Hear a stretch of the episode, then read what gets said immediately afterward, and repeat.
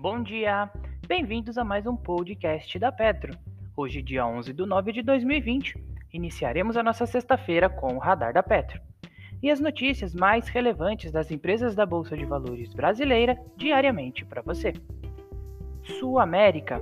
A companhia emitiu um comunicado na quinta-feira anunciando que concluiu a aquisição da Paraná Clínicas Plano de Saúde após o cumprimento das condições previstas em contrato.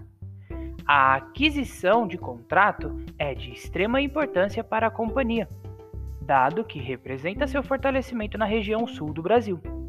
Além disso, também faz com que a Sul América alcance mais de 5% de market share no estado do Paraná, em termos de beneficiários.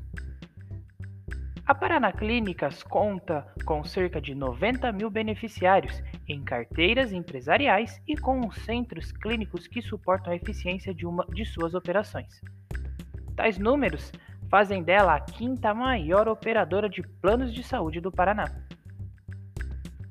Adicionalmente, a companhia destacou que, nos segmentos de proteção financeira, também evoluiu no acompanhamento integrado da saúde, com o lançamento do médico na tela e do SOS Prev.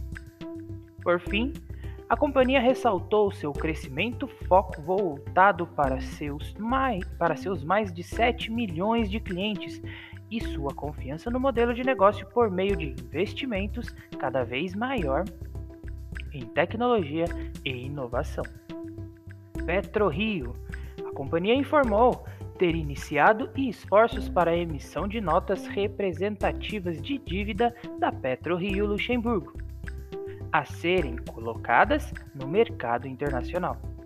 O montante é de até 450 milhões de dólares com vencimento para 2025. A companhia destacou que as notas não serão oferecidas ou vendidas no Brasil, exceto por circunstâncias que não constituam oferta ou distribuição pública, de acordo com as leis, com as leis e regulamentos brasileiros. Localiza. A companhia informou que o pagamento do valor de 0,087 em JCP, aprovado em reunião de 4 de setembro, permanece inalterado farão jus ao recebimento os acionistas que constarão na base acionária da companhia ontem, 10 do 9, de modo que o pagamento será realizado em 5 de novembro. Graziotin. A companhia comunicou ter aprovado o pagamento de JCP no valor de 1,30 centavos por ação, que ao ter o imposto de renda descontado, cairá para R$ 1,10. Para efeitos de pagamento, serão considerados os acionistas que constarão na base da companhia em 23 de 12 de 2019.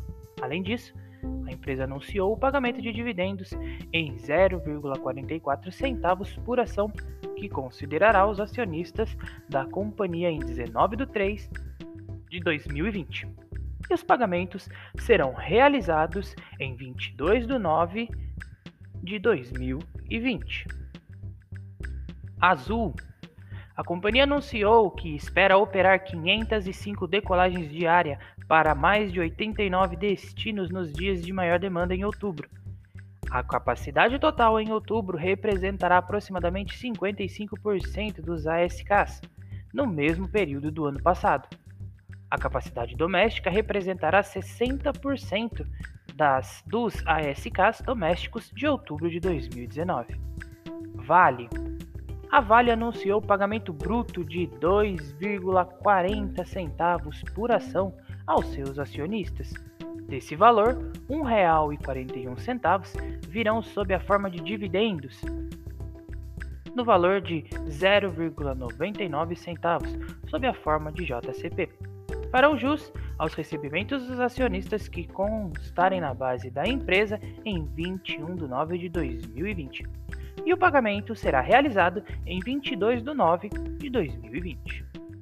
O radar da Petro não constitui recomendação de compra nem de venda das empresas contempladas, apenas visa abordar as notícias mais recentes das empresas de, da Bolsa Brasileira.